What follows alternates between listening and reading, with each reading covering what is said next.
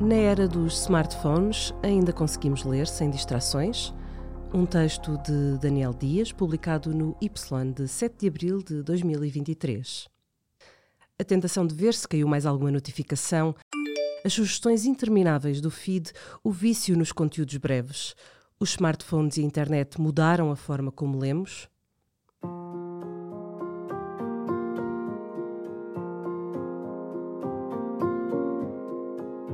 Sara Jesus costumava ser uma leitora ávida.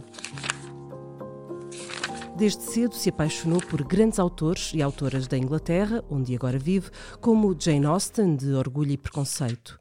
A hematologista portuguesa, de 35 anos, reverencia tanto esta obra que até deu o nome de um dos seus personagens principais, Fitzwilliam Darcy, ao seu cão de 5 anos, um Spitz alemão.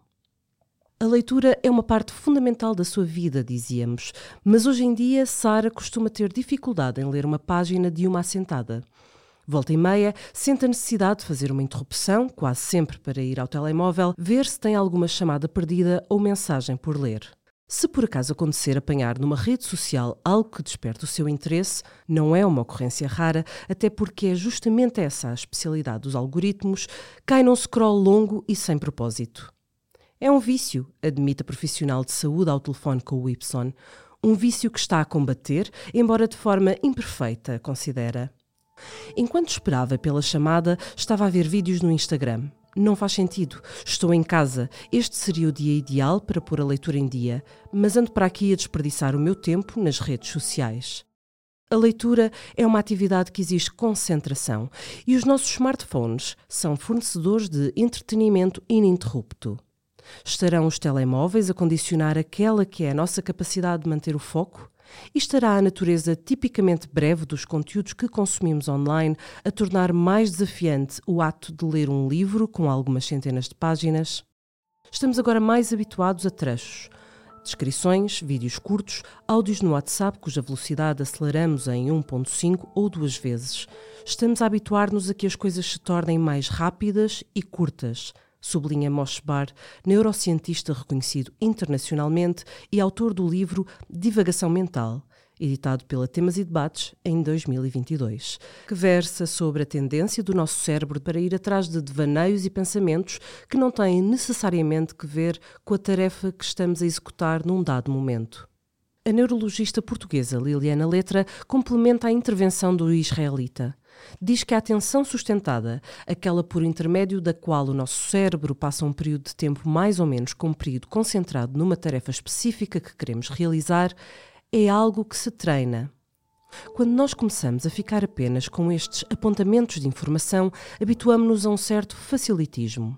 Consequentemente, argumenta, podemos permitir que as ferramentas necessárias para manter a atenção fiquem enferrujadas, o que não favorece atividades como a leitura de um livro. A internet estupidificou-nos? A influência que a internet pode ter no nosso cérebro, seja a curto ou a longo prazo, é um tema que vem sendo estudado há já alguns anos, não existindo ainda noções claramente consensuais. De estudos diferentes, cada um com a sua metodologia, saíram observações contraditórias. Ainda assim, a literatura científica disponível parece, no geral, indicar que de facto a internet pode alterar a nossa capacidade para prestar atenção. Dilo, por exemplo, um estudo de 2019 que parte de várias descobertas psicológicas e psiquiátricas recentes para examinar uma série de hipóteses científicas sobre este tema. Tem como título The Online Brain: How the Internet May Be Changing Our Cognition o cérebro online, como a internet pode estar a mudar a nossa cognição.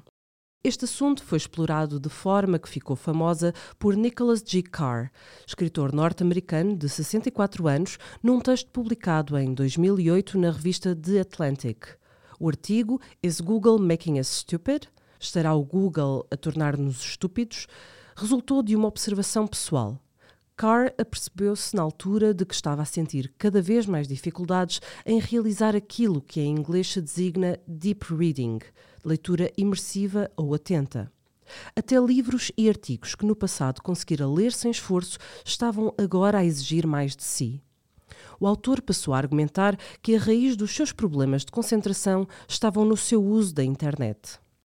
O artigo de Carr fará 15 anos no verão. À conversa com o Y, o autor sente que, desde 2008, o panorama só piorou.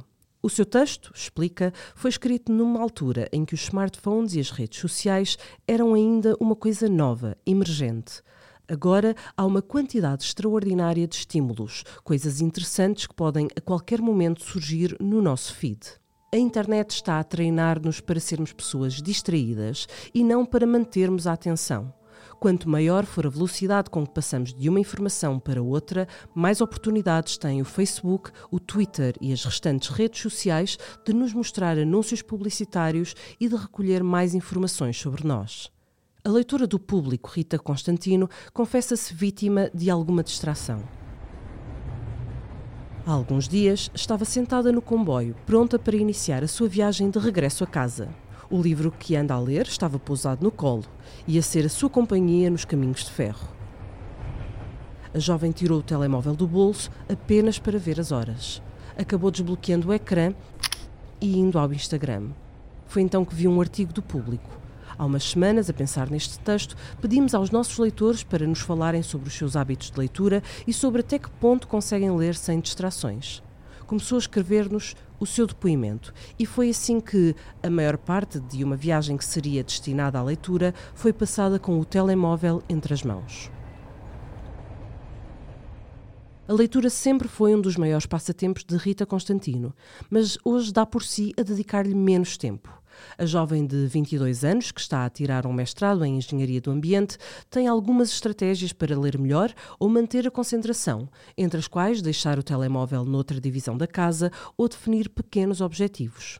Por exemplo, hoje avanço 30 páginas e não vou dormir sem as ler. Mas isto nem sempre tem produzido os resultados desejados. Depois de um dia passado no seu estágio curricular, Rita quer desligar o cérebro Ver um episódio de uma série ou passar algum tempo no Instagram a ver Reels ou então simplesmente ouvir música é mais fácil. O resultado é que ando a passear o livro na mochila. Descreve esta residente em Alcabidez, Cascais o algoritmo vai permanentemente recomendando conteúdos que, à partida, estão relacionados com os nossos interesses, pelo que é muito fácil acabarmos em duas horas diárias de divagação digital, observa a escritora Yara Monteiro, que destaca a importância da automonitorização. A autora de livros como Essa Dama Bate Bué gosta de consultar o relatório semanal em que o seu smartphone lhe indica quantas horas passou a interagir com o ecrã e quais as aplicações que mais usou. A internet é ótima para pesquisar rapidamente informações sobre aquilo que está a ler, por exemplo, mas há que usar as tecnologias com moderação, diz Yara, cujos hábitos de leitura não têm sido muito prejudicados pelo telemóvel, justamente por causa das barreiras que impõe a si mesma. Se for possível, consigo estar oito horas a ler, refere a autora. Lê de lápis na mão para sublinhar ideias que considere importantes. É uma boa estratégia para manter a atenção, sugere. Não consigo ler sem lápis. É como se fosse a minha bússola ao longo do mapa da narrativa. Maria do Rosário Pedreira, editora do Grupo Leia e autora, também continua a ler muito. Já levo 35 anos de edição, são muitos anos a ler. A tecnologia não me afeta muito, mas afeta um pouco, confessa, reparando que já não tem paciência para determinadas manchas de texto. Dá por si a perder a concentração quando um autor, à procura de editora, lhe envia uma cópia do seu manuscrito e apresenta a obra que está a escrever através de um texto muito longo. Eu chego a meio e já não tenho paciência. Penso, deixe-se lá de Rodriguinhos. Já estou treinada para o rápido. Acho que isto molda as nossas cabeças. Nos últimos anos, a editora tem mesmo dado conta de alterações significativas na escrita de livros. Depois de a internet e os streamings terem conquistado espaço aos livros, houve tempos verbais que desapareceram dos textos, diz. São cada vez mais os autores que escrevem com os tempos simples, nomeadamente o presente do indicativo.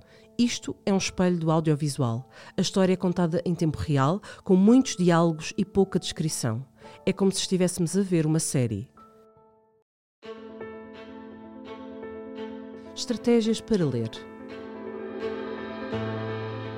Teoricamente, podemos simplesmente pôr o telemóvel em silêncio ou deixá-lo longe de vista, quando queremos dedicar algum tempo a uma leitura imersiva, mas há pessoas para quem isto não é tão simples. Walter Ugumem é uma dessas pessoas. O escritor diz que, devido às necessidades da sua mãe idosa, vive numa situação de plantão permanente, não podendo, portanto, passar muito tempo longe do telemóvel.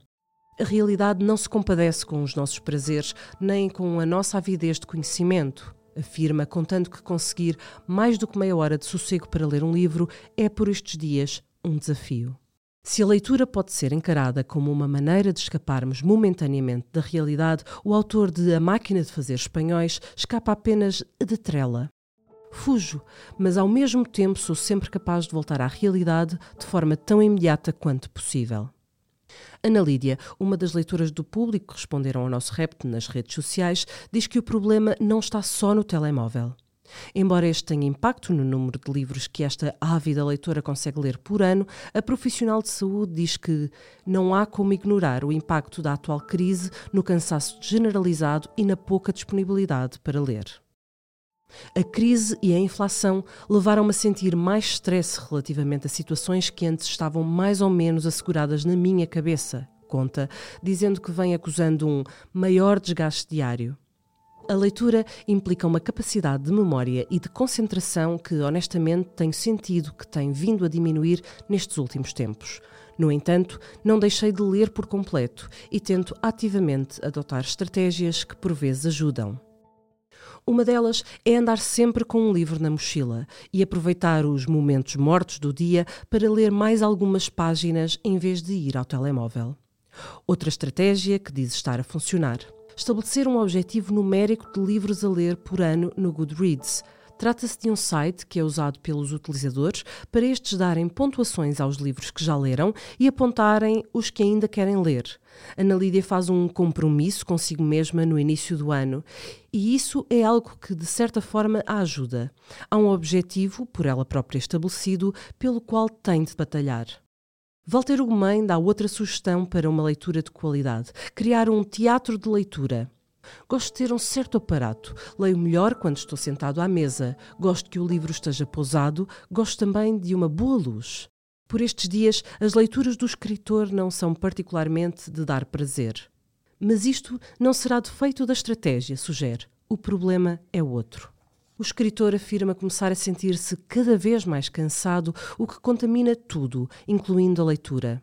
Não sei se é da idade ou então se é um defeito específico da minha personalidade, mas depois de ter visto a minha vida mudada por causa dos livros, há uma certa sensação de que não volta a acontecer.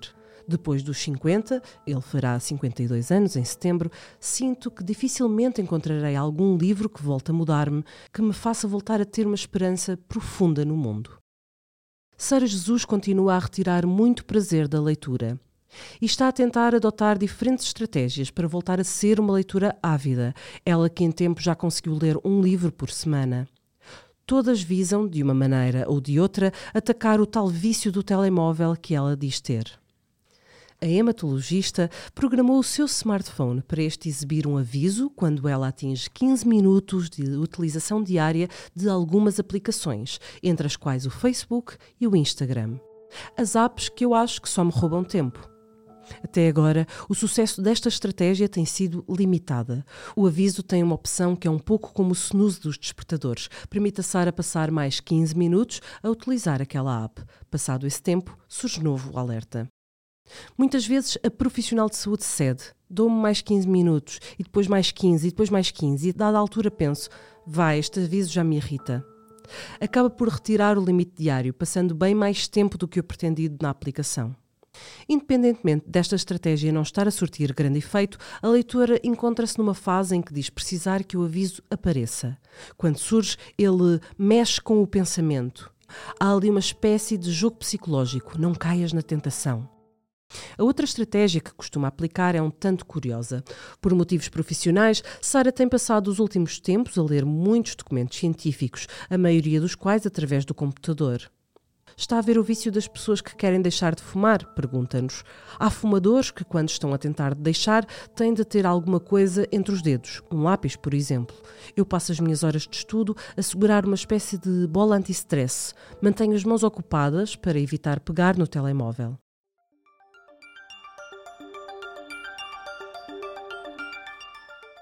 Sempre ligados.